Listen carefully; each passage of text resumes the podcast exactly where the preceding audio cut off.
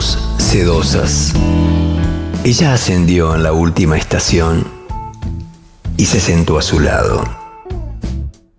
Sin mediar pensamientos, colocó sus manos muy cerca de las de él, que dormían despreocupadas sobre sus rodillas. En un reojo percibió que la refinada chica miraba con decisión al frente, elegante, seria e impasible, excepto sus dedos, que se movían lentos y empujaron la mano hacia otro destino, hasta hallar reposo en la pierna del vecino y desconocido viajero. Sutil y modosa ascendió educada y decidida por el túnel de los muslos. Él respiró vacilante y permitió que la sedosa intrusión continuara el curso. Pero el movimiento se detuvo con precisión en la frontera, donde las pulsaciones se incrementan. Ella siguió con la mirada al frente, pero esta vez, en el vértice final de sus labios, insinuó una sonrisa tenue que solicitaba complicidad evanescente.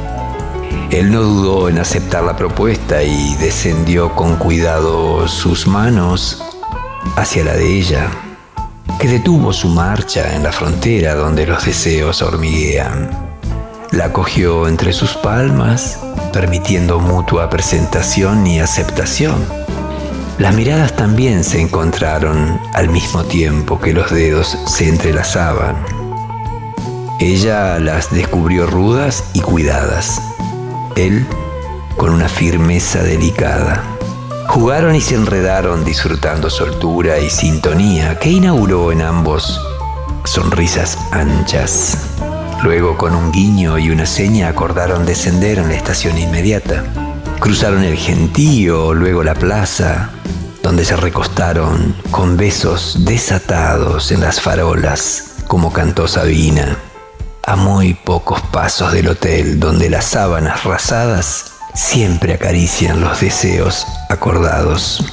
Cuando ingresaron al hotel no alcanzaron a encender luces porque los destellos luminosos habitaron los cuerpos. Tampoco desacomodaron el raso brillante ya que flotaron sobre la roja alfombra de un piso que en cada beso se elevaba los brazos se apretaban y los labios insaciables se hundían en las humedades. Tomaron vuelo y no bajaron hasta que se miraron cara a cara.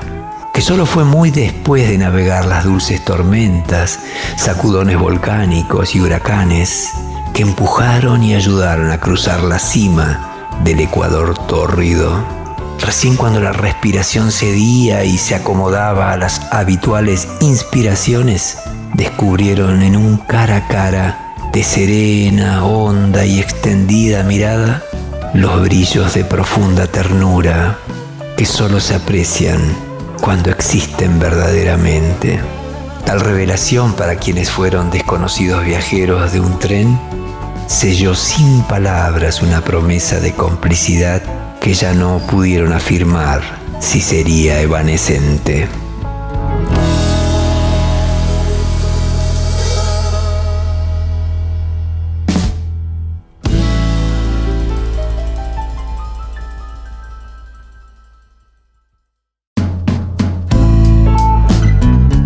Sedosas. Segunda parte y final. Caminaron abrazados, a marcha lenta y jugando con las baldosas, haciendo perdurar el tiempo, como si la fogosa entrega hubiera sido insuficiente. Las bocas se seguían convocando a extendidos encuentros.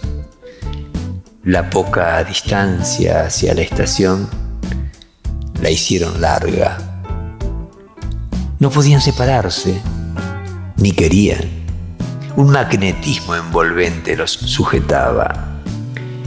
Enlazados, tomaron el tren y así arribaron a la misma estación donde ella había ascendido.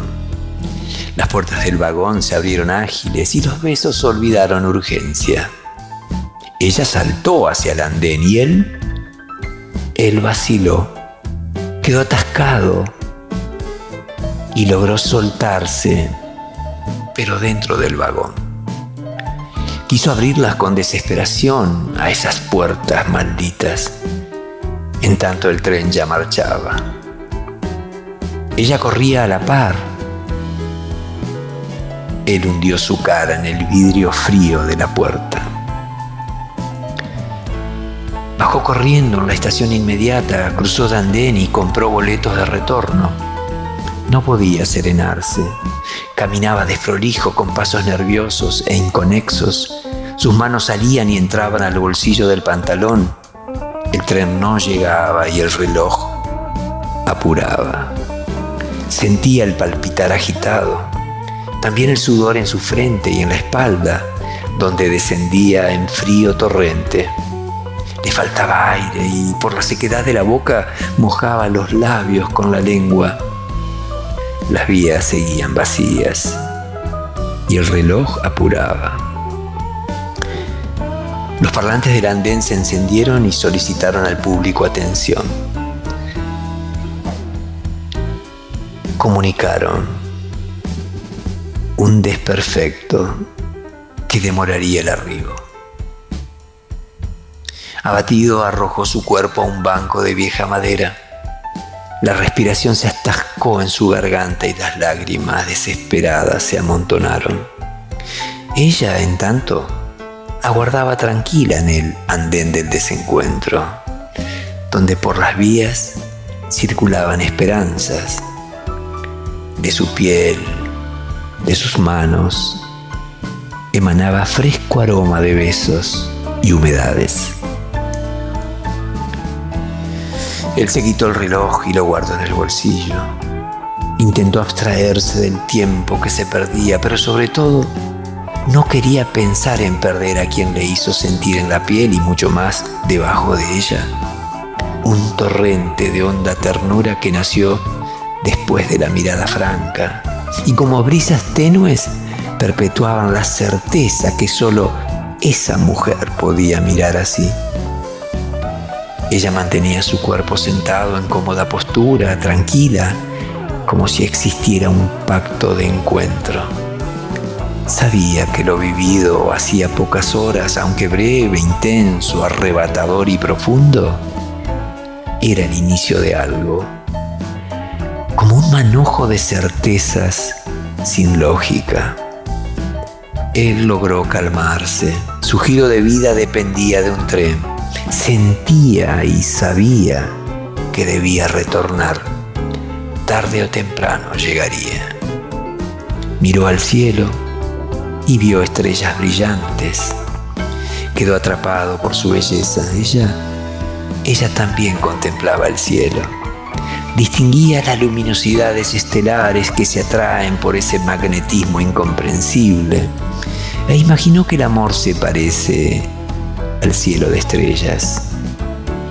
Hace falta una increíble coincidencia cósmica para hacer crecer su temperatura y poner en marcha un mutuo proceso de fusión en su interior. Cuando descendió del tren, ella extendió su mano sedosa y él apoyó sus rodillas y el túnel de sus muslos en el suelo para besarlas con infinita ternura celestial.